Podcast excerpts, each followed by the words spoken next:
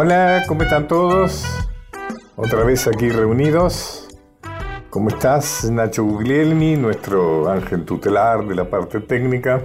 Y Micaela Polak, amiga, asesora, que está a cargo de la parte musical. Me la han elogiado mucho, ¿sabes? Ah, pero qué bien. Mica, para los amigos es Mica. Hola, Pacho, y amigos. Bueno, estamos en tiempos muy sanmartinianos, ¿no? Por supuesto. Sí. Y el tema es que después, en la segunda parte, vamos a entrevistar a una persona eh, relevante de la cultura eh, argentino-española. Es un argentino que ha hecho una gran trayectoria en el campo teatral, que se exilió en el 76 y que ha hecho eh, roncha, digamos, en España y que, bueno, lo entrevistó en la segunda parte y nos cuenta muchas cosas interesantes. Ajá. Entonces, ahora en esta primera parte vamos a hacer una mezcla de esto. Por un lado San Martín y por otro lado cultura y vamos a hablar de la parte cultural de San Martín que se desarrolló sobre todo durante su destierro en, en Europa, en Francia. Qué bien, porque no se habla mucho de eso. Y entonces vamos a tomar a San Martín desde un ángulo cultural y vamos a homenajearlo con música. A través de la música vamos a recorrer lugares que son emblemáticos en la vida de San Martín, Así que le propongo que hagamos un recorrido cronológico por ciudades, por pueblos sanmartinianos. Empecemos por Yapeyú, que es donde nació, en Corrientes, y si estamos en el litoral no podemos más que escuchar el acordeón de Raúl Barbosa, que en este caso está acompañado de la mejor manera porque está con Rudy Flores, Lincoln Almada, Minino Garay y otros músicos litoraleños. Escuchemos Yapeyú para recordar el nacimiento de San Martín.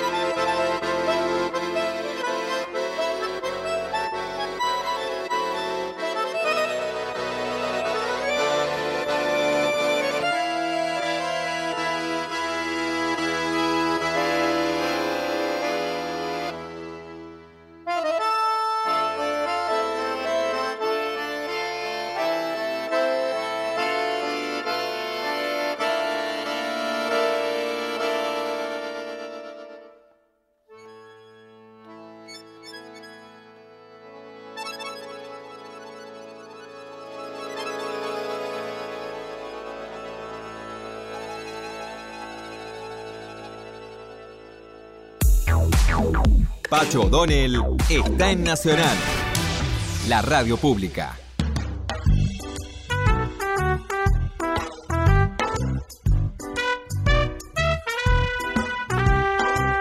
Yo insisto que el momento de la vejez, después de lo que podríamos llamar la edad jubilatoria, los 65 años, y a favor, cuando las condiciones económicas o sea lo permiten, de la prolongación de la vida, es un momento que permite, que tiene menos exigencias para los viejos, tienen más tiempo libre, mm, y es el momento de cumplir con eh, fantasías postergadas, es decir, cumplir con sueños eh, debidos, con deudas.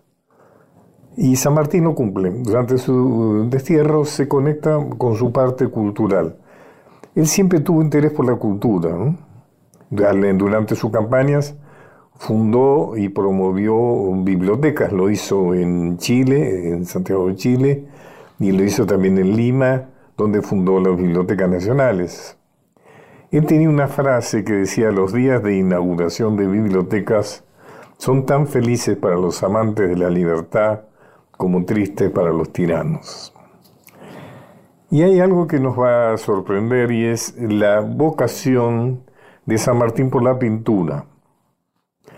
Eh, cuando él está exiliado, se ha tenido que ir de su patria, perseguido por Rivadavia y los suyos, su gran amigo Tomás Guido, que está enterrado con él en la catedral, le escribe inquieto por cómo va, a hacer para mantenerse, ¿no? O sea, de qué va a vivir. Y San Martín le contesta que no se preocupe, que él puede sobrevivir pintando marinas en abanicos y en porcelanas. Él pintaba marinos, inclusive en, el cuarto de, donde está recreado el cuarto de San Martín, Museo Histórico Nacional, eh, hay colgados varios cuadros, entre ellos una marina de su autoría, va a ser interesante verla. Em, eh, se dice, a mí me dijo, me dijo alguien que hay cuadros de San Martín, dos cuadros me dijeron, en los sótanos del Museo del Louvre, pero no, no he podido confirmarlo. Eh, gracias a su relación con Alejandro Aguado, que era el marqués de las Marismas, un español muy rico, muy conectado con la vida cultural francesa, él hace, conoce a grandes pintores como Solá, Gerard de Nerval, inclusive se hace amigo ya como Rossini, el, músico, el gran compositor de óperas, y en, San Martín deja registrado que asiste al estreno de Guillermo Tell. Bueno, le interesa la música, le aprende guitarra, no sé hasta qué nivel llegó con Fernando Sors, que es un, músico muy importante de sus tiempos, Fernando compositor también. En fin, y también diríamos que le gustaban las, manualidades, el, hobby de la carpintería, de la jardinería. Era un hombre muy activo, digamos, sobre todo, como ya digo, en tiempos de, su destierro. Bueno, eso es lo que quería comentarles como primera parte. Eh, esta visión de San Martín que, no es eh, muy conocida. Bueno, hacemos escuchar otro tema, algún tema que vos hayas elegido, Mica. Pacho, le dije que íbamos a hacer un recorrido musical cronológico por lugares simbólicos en la vida de San Martín y por eso empezamos por Yapeyú. Pero ahora que contó esto tan lindo y tan desconocido, tan doméstico y tan artístico de San Martín en Francia, en Boulogne-sur-Mer, vamos con Le Mer, justamente el mar o la mar, de y por Charles Trenet.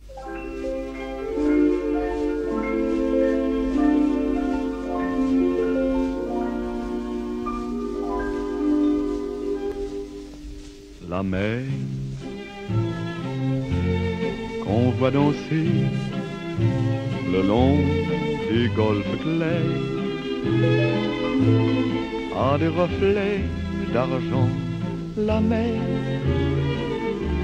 des reflets changeants sous la pluie.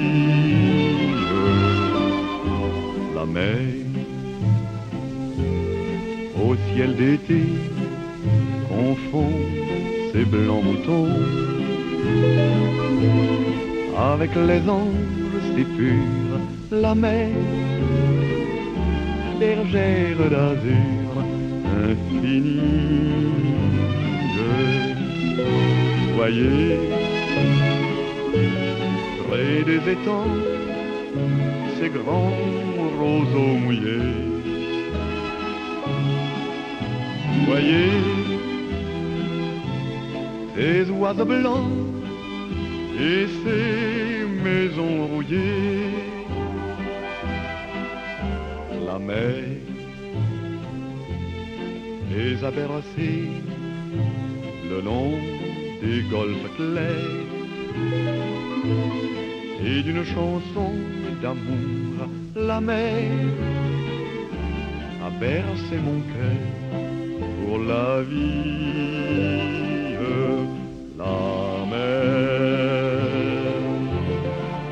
danser le long des golfes clairs. À des reflets d'argent, la mer, des reflets changeants sous la pluie, la mer. Au ciel d'été confond ses blancs moutons avec les anges si purs, la mer, bergère d'azur infinie.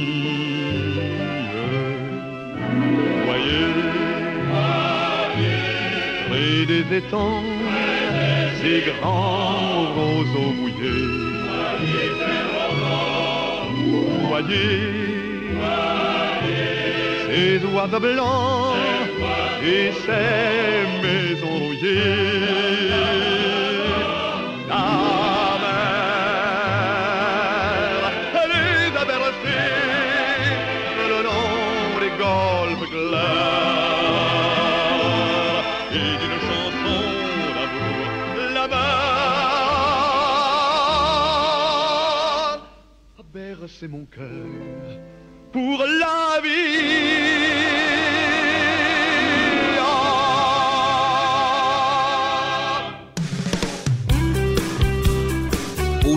transitando los caminos de Pacho O'Donnell por Nacional.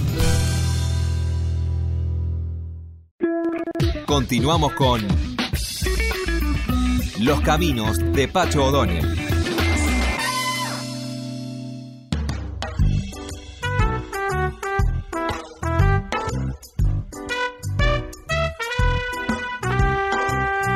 Mica, ahora en esta segunda parte vamos a entrevistar a un personaje que realmente vale la pena entrevistar.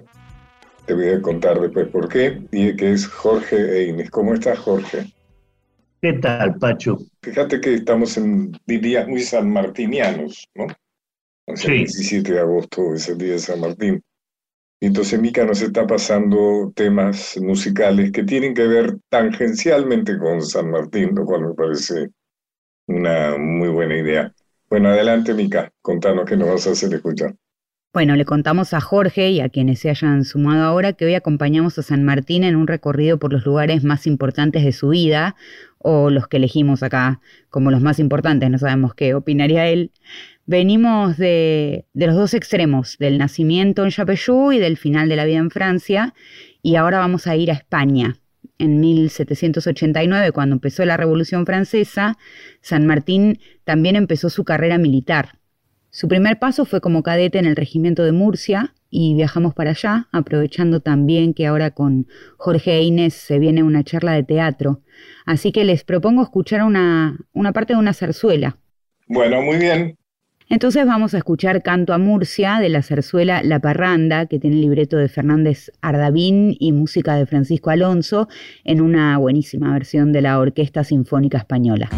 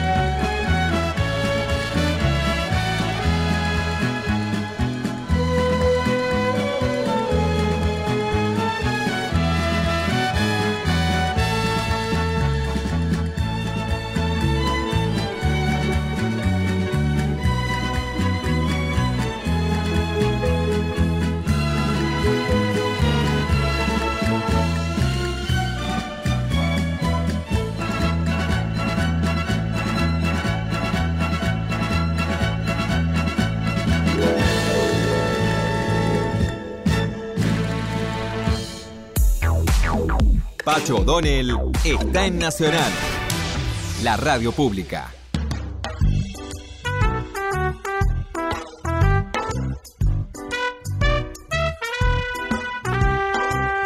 Jorge Inés es un amigo de hace mucho tiempo que se exilió en el nefasto año 1976.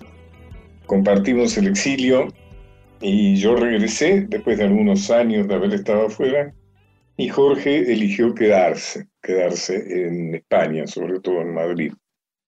Eh, desarrolló una actividad muy interesante como hombre de teatro, muy destacado, se volvió una figura internacional e inclusive fue un creador, ¿no es cierto? Creador de modelos, eh, de formas de, abordar la actuación teatral, sobre todo de lo cual vamos a conversar ahora. Eh, Jorge, vos en tu currículum habla de vos como maestro de actores y como teórico de técnicas interpretativas. Contanos qué es eso. Bueno, eso tiene que ver con esfuerzos, ¿no? Por dar sentido a los tres ejes, libros, clases, espectáculos, ¿no? Yo empecé a darme cuenta que necesitaba una coherencia, que necesitaba abordar las cosas de esos tres ejes. No te alcanzaba lo que había. Claro, eso es. Entonces empecé a, a esforzarme. Desde el año 80, una alumna mía me pregunta luego de una clase, Jorge, ¿y esto que vimos ayer en el estreno del María Guerrero, había sido Iván, en el María Guerrero, ¿esto que vimos ayer es lo que tú nos enseñas? La pregunta llevaba respuesta paga. Había bastantes actores que no hacían lo que yo les enseñaba a mis alumnos. A partir de ese momento me empezó a picar con mucha fuerza el bicho de la coherencia. No soporto o mejor dicho, en ese momento me acuerdo, me fui caminando a mi casa mientras caminaba hacia el autobús, me acuerdo que fui pensando, nunca más una alumna o un alumno me va a volver a preguntar eso. En realidad no ha sido así, me lo han preguntado incluso alguna que, o sin que me lo preguntaran, yo sé que alguna que otra vez eso ha ocurrido, la vida es así. Pero en todo caso, la preocupación mía por los tres ejes, la coherencia, que lo que escribo, lo que hago en una clase y lo que hago en un espectáculo forme parte de un universo de concepción ético-técnica, sigue siendo el viaje.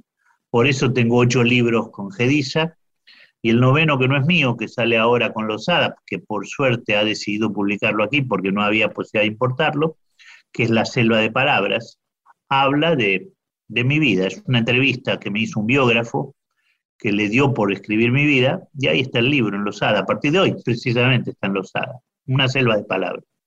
Lindo título, un buen título, Selva de Palabras. Sí, es que lo pusimos durante dos años. Él me grabó. Durante dos años me grabó y luego escribió el libro con las grabaciones que hicimos durante dos años, incluido un año de pandemia. ¿Por qué selva?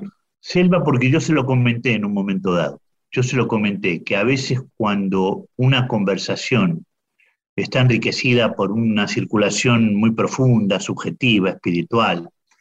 Se produce como una selva de palabras en donde uno queda atrapado. Uno va hablando, va hablando y va enganchado como, como una especie de, de enredadera, ¿no? donde la palabra va permitiendo estar con el otro.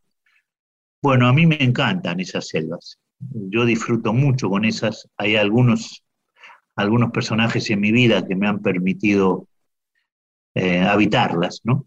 Y en un momento yo se lo comenté, le hablé de la selva de palabras y a él le gustó y entonces decidió ponerle eso al título. En un momento dado vos decidís darle una fundamentación teórica a tu experiencia de trabajo como maestro de actores, de actrices, ¿no? Así es.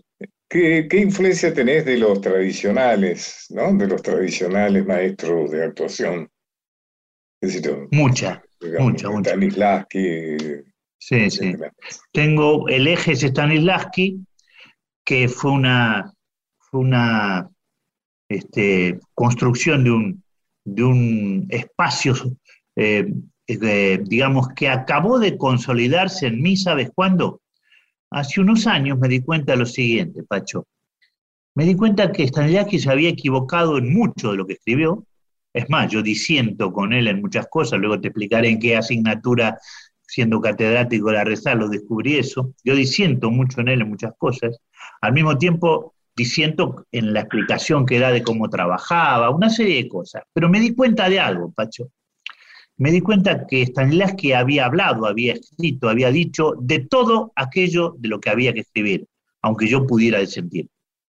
Con lo cual, la diferencia frente a lo que él planteaba era porque él lo había planteado. Eso me pareció de una riqueza enorme. Porque es lógico que él como hombre de su tiempo pasara por lugares que otros no han pasado. Sin ir más lejos, Stanislavski no conoció a Freud, lo conoció muy de lejos. Para él era una mala palabra. Imagínate lo del inconsciente creador atrapado por un señor como él, ¿a dónde lo hubiera llevado? En vez de llevarlo a una cosa tan te sirvió, en este momento que hablabas, pensaba en Bachelard. Bachelard dice que uno siempre hace, crea, piensa en contra de alguien, ¿no? Claro. O sea, te sirvió para pensar en contra y enriquecer. Sí, pero más, ¿sabés quién me sirvió mucho, Pacho? Que es mi libro más vendido, pero con una diferencia enorme. Eh, hacer actuar, ¿no? Que es mi libro, el quinto libro, el más vendido. ¿Quién me sirvió mucho? El Actor Studio y claro. Liz Strasberg y todo eso. Me puse en contra de eso, pero con una violencia, este, eh, digamos, radical, porque me di cuenta que era muy dañino respecto a memoria, imaginación, que ellos desplazan hacia el lado malo, lo desplazan hacia el lado de la memoria y para mí la memoria es prospectiva, la imaginación es retrospectiva, entonces a la hora de imaginar el actor tiene que imaginar hacia adelante, no mirar hacia atrás, ellos armaron un desastre. ¿Por qué no, ¿por qué no le contás a los que nos están escuchando la tu diferencia con, con, el acto estudio? ¿Qué es memoria?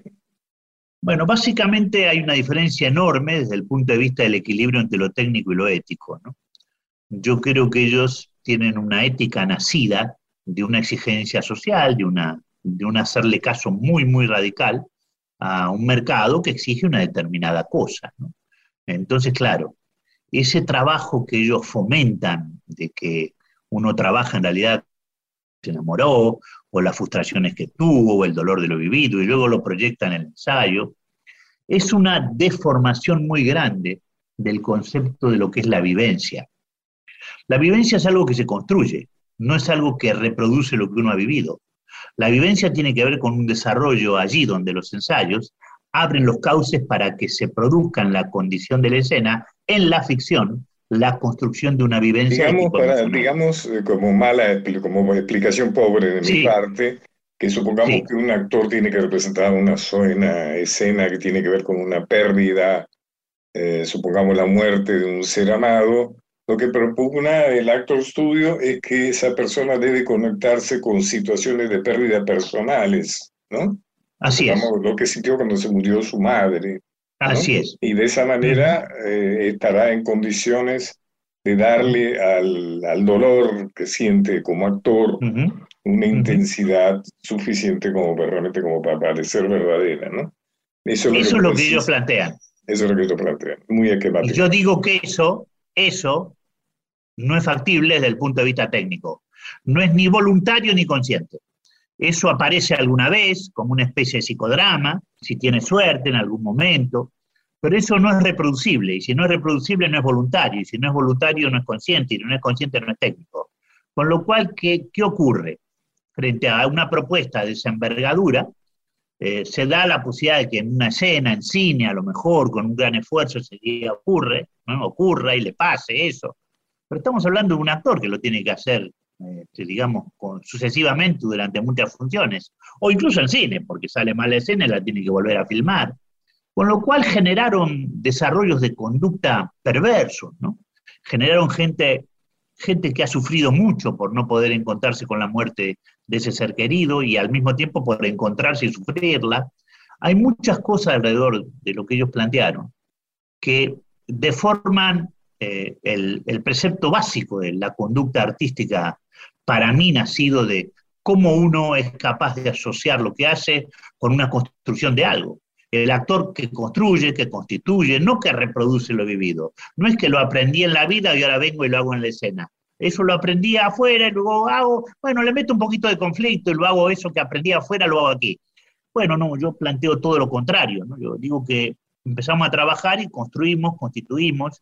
El actor es el eje ontológico del desarrollo de una conducta y me esfuerzo por trabajar. Por eso ahora estoy haciendo un Quijote, que es el cruce entre el Quijote de la Mancha y la balada para un loco. Me enteré de eso, contame porque es muy... ¿Dónde, ¿Dónde lo vas a hacer? Sí, ya te digo la primicia, mañana me lo van a decir, pero no debería decírtelo, pero me lo anticiparon. No, no, en un teatro, bueno, yo es muy bueno, no te lo quiero decir porque, ¿sabes qué pasa? Mañana tengo la entrevista para cerrar la fecha de estreno y el lugar, y no debo anticiparlo porque, porque me lo dijeron ayer, ¿sabes? ¿Teatro oficial o teatro, o teatro, privado? Teatro no oficial, pero de, de, los que trabajo yo en los últimos años. Es fácil detectar, si ves las cosas que hice en Buenos Aires, he trabajado en el San Martín, he trabajado en el San Martín y enfrente, más cosas no te digo, ¿vale? Está este, clarísimo.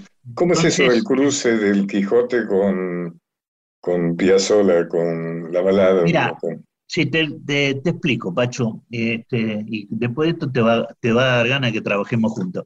Este, ahora estoy haciendo una obra en España de, de Aristides Vargas, un autor que quiero mucho. Lo conoces, Aristides, seguramente, un autor fan, formidable, este, porque permite cauces de apertura del material a zonas a inefables que descubrimos con el trabajo. Y el cruce este tiene que ver con eso, con algo que hay que contar de otra manera.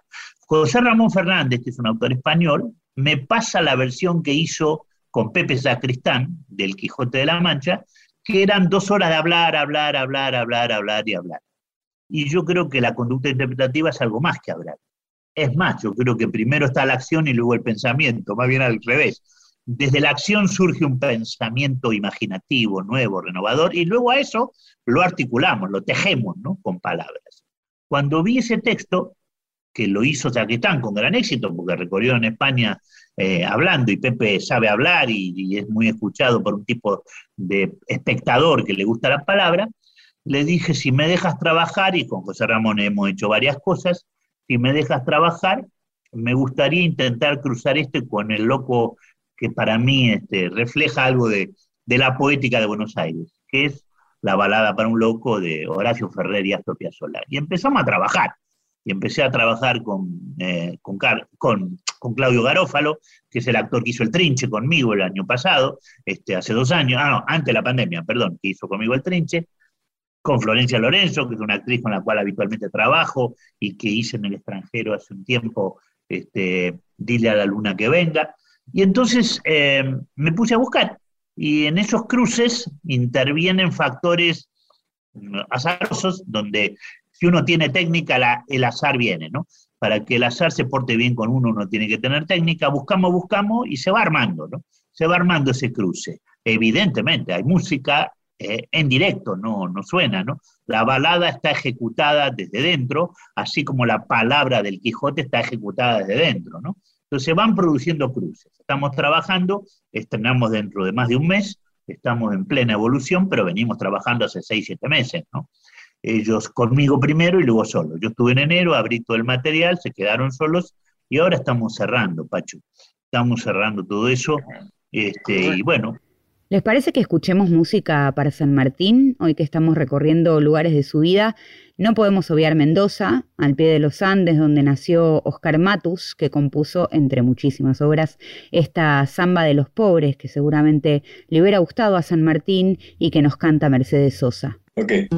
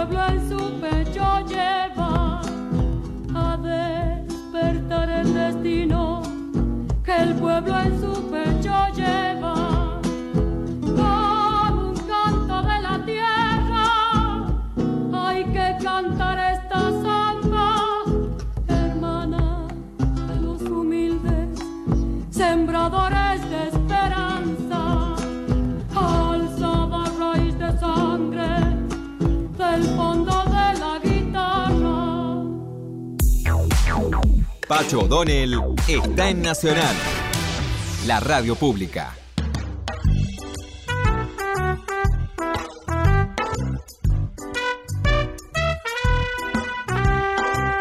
Soy Pacho O'Donnell, estoy entrevistando a Jorge Ine. Como dije desde el principio, vos te vas de la Argentina forzadamente, como nos pasó a muchos. En Sí. 1976 aterrizás en una España en la inmediato posfranquismo. O sea, Sí, eh, Franco había muerto hace poco tiempo y los españoles estaban muy ávidos por conocer aquello que la dictadura de Franco no les había permitido conocer. ¿m?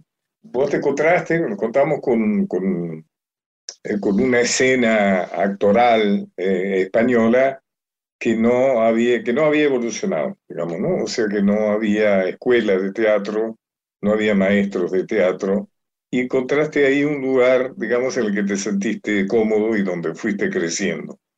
Fuiste encontrando tu lugar, eh, tuviste con, con mucho éxito, ¿no? Realmente, bueno, te lo, te lo ganaste, ¿no? A lo largo del tiempo, con esfuerzo, con paciencia, pero actualmente sos una figura muy internacional, has viajado mucho, tu teoría, eh, tu pensamiento teatral ha traído gente de muchos lugares de España, pero de muchos lugares del mundo también, ¿no? Mm, inclusive eh, eh, creaste alguna institución, ¿no? Como Ensayo 100. Contame qué fue eso de Sí. Ensayo 100. Bueno, Ensayo Zen fue mi primera respuesta a, a ese tipo de, de teatro con el cual me encontré. ¿no? Yo en el año 83 estreno Ivanov en el María Guerrero, te conté hace un instante lo que pasó con aquella alumna, y ahí decido, me parece, que tengo que crear un espacio, y surge la primer sala alternativa en Madrid, junto con la que al mismo tiempo había creado Ángel Rullero, muerto prematuramente, al, ¿no? este, hace al poco tiempo. ¿no? Él creó la cuarta pared, que sigue hoy en día, y nosotros ensayo 100 al mismo tiempo. Y bueno, fue un invento, durante 17 años existió ensayo 100, hasta que al año número 15 lo pasé a otra gente y vi que la cosa se había deformado, que no iba, que era momento de concluir, como pasa con los proyectos, y concluyó. Pero fueron Que era un 17 lugar de años. formación y era un teatro también. era un cruce de formación y de espectáculos. Ahí yo hice el tío Baña, hice la señorita Julia, hice la gaviota. Eh, en realidad hice muchas cosas, ¿no? Incluso me acuerdo que tú estuviste en ensayo 100, en el primero, creo. Estuviste en el pequeño, en el de Chueca. Me parece que en el segundo no habías venido. Me parece que cuando estuviste como ministro en España, este, estuvimos hablando de la opción de, de Sí, algún sí, acuerdo sí, con ensayo 100, ¿te acuerdas?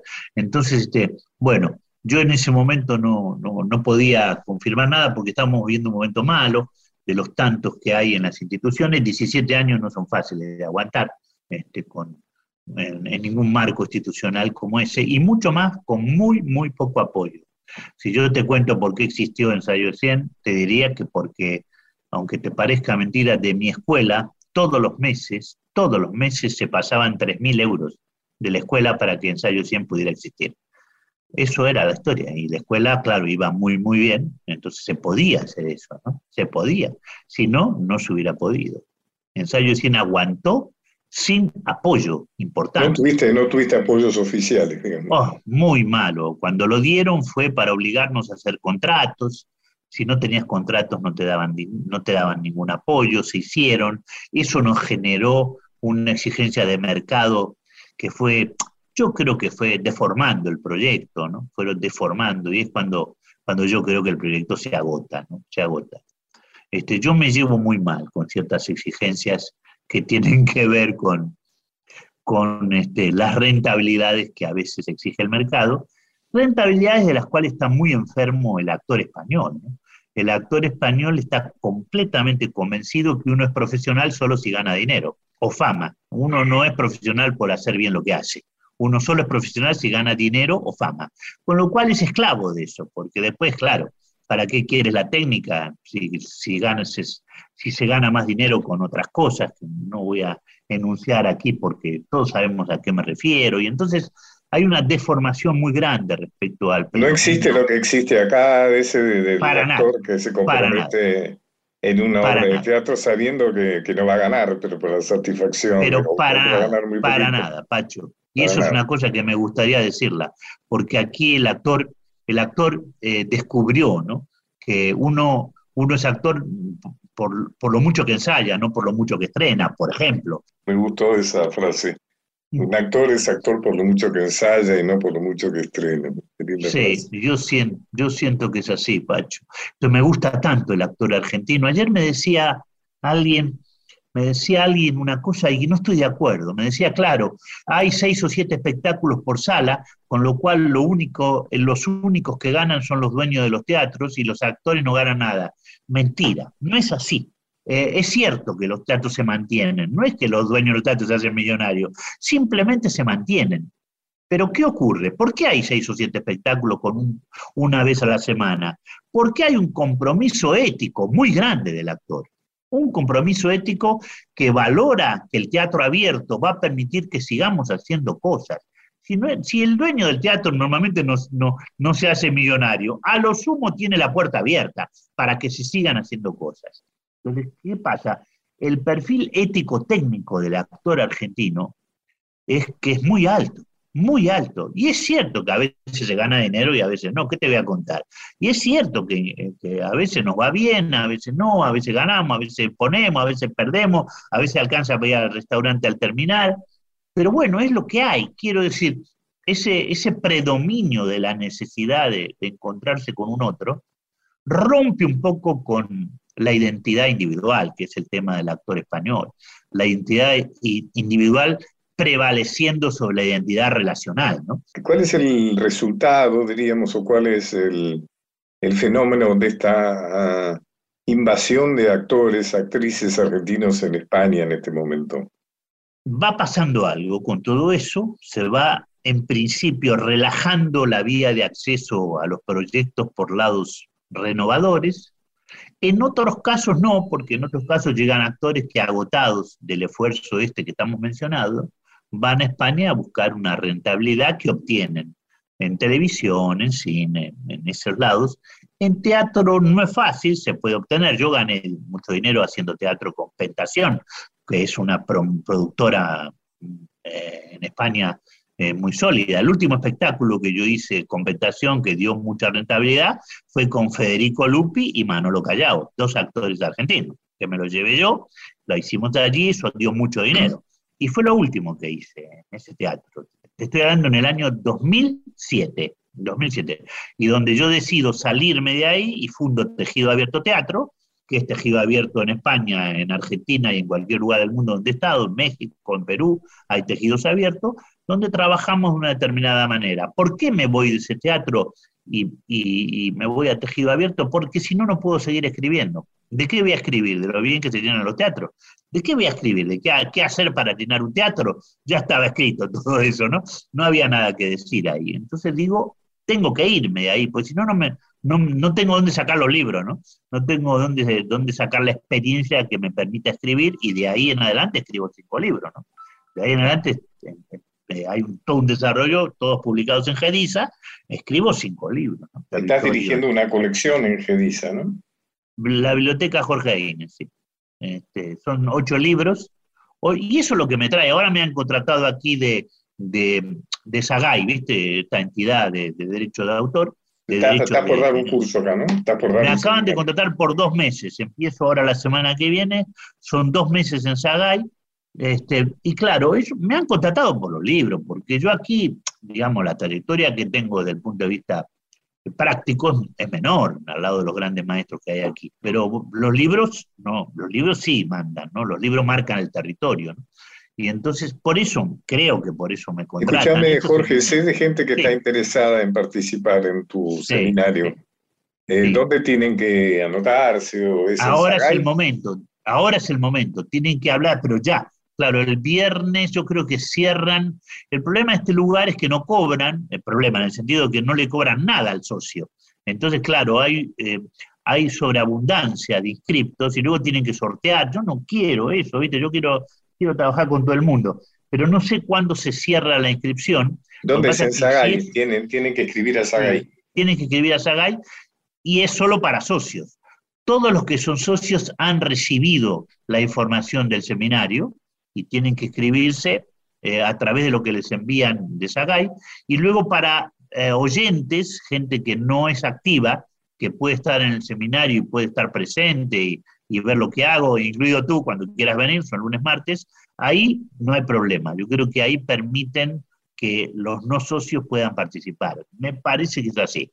Vos tenés también, o sea, ahí vas a aplicar, es muy interesante, ¿no es cierto? Una gran oportunidad para la gente que nos escucha para eh, conocer esto que hemos venido hablando, ¿no es cierto? Tus teorías sobre, sobre la actuación, etcétera, etcétera. Mi Eh, práctica basada en una teoría técnica, sí, que es una praxis de cada clase. Yo trabajo prácticamente en cada clase. No son clases magistrales teóricas, son clases prácticas de construcción de un personaje. Pero busquen en internet Sagay, S-A-G-A-I, Sagay, Sí. y busquen la forma como de inscribirse, anotarse, ya sea como, como socio, pueden hacerse socio, es una institución muy activa, relativamente moderna, que es- ha sido muy importante para las actrices y los actores, y busquen la forma de participar. Evidentemente, por lo que hemos estado escuchando, Jorge Inés tiene mucho para dar, así que es bueno tener una buena actitud de recibir. Eh, en, en Madrid fundaste la escuela Jorge Inés también, ¿no? O sea, ahí, ahí Sí, ahí se fundó la escuela, sí. Cuando yo dejé la cátedra, yo dejé mi cátedra en la Real Escuela Superior de Arte Dramático y aterricé en mi escuela y me di cuenta que tenía que dejar la cátedra porque estaba muy condicionado por lo que yo llamo una pedagogía muy interferida. Las instituciones están muy interferidas por combates, por batallas, por, por narcisismos diferentes, entonces era muy difícil trabajar con ciertas situaciones donde de pronto a un alumno uno le decía una cosa y el profesor en la siguiente clase le decía lo contrario. Este, esos problemas me agotaron un poco, fueron muchos años, dirigí el departamento de interpretación durante muchos años, traté de paliar eso, me salió mal, porque era muy difícil, traté de paliarlo, pero me llevé a reuniones, los encerré en Navacerrada un fin de semana a discutir, a hablar, a discutir, a hablar, pero era muy difícil. Entonces me cansé. Entonces, claro, es una, es una, está todo muy interferido por las batallas, los combates, y entonces ya de por sí hay una interferencia original que es la de, del que enseña porque no tiene otra posibilidad. En España mucha gente enseña porque no puede ganarse la vida eh, trabajando como actor, entonces se dedica a la enseñanza. Con lo cual es una es un enseñar desde la decepción. ¿no? Es una, muy es interesante una- en tu caso es que nunca actuaste. Nunca. Nunca Actué con. Juan Echanove en un espectáculo que, llamaba, que se llamaba Reo de Borges, donde yo estaba en escena con él, pero le daba, le daba los textos, no era, era un director en escena, era algo parecido a lo de Cantor, va. Eh, estaba Ah, yo Cantor. con él en escena, sí, ¿te acordás de Cantor, no? Que era genial, ¿no? Para mí. Un gran director polaco, ¿no? Que actuó en San Martín, acá y causó verdaderamente un De lo más grande que impacto muy grande, ¿no? La semana Sí, que sí. viene, la Zaranda debuta en el Regio. Ese para mí es el mejor teatro que hay en España, con diferencia. ¿eh? La zaranda, tendré, hay, que, hay que tenerlo en cuenta. Jorge, un Andá, gustazo, te felicito, ha Igualmente. sido un gusto reencontrarnos después de Lo tanto mismo para mí, tiempo. Pacho. Ya, me, ya más o menos me doy cuenta dónde vas a estrenar este cruce de Quijote y, y, y La balada de un loco. Además estás anunciando este seminario largo de varios meses, que yo creo que es imperdible para los que les guste el teatro, donde vas a poner en, en acción tu talento y tu experiencia como maestro de actores, de actrices, en tus teorías sobre la interpretación. Así que bueno, te mando un gran abrazo, espero que nos volvamos a ver pronto, que no pase tanto tiempo. ¿Mm? Sí, ojalá que nos veamos muy pronto y te agradezco mucho tu interés porque esta conversación me deja con la satisfacción de haberme reencontrado contigo. Bueno, un Chao, gusto. pues. Bueno, Mica, nos vamos y despedimos con una buena música tangencialmente sanmartiniana. Exacto, hoy recorrimos lugares que son caros a la historia de don José de San Martín y uno sin dudas es el Perú, así que nos vamos escuchando a la peruanísima Susana Vaca con Negra Presuntuosa.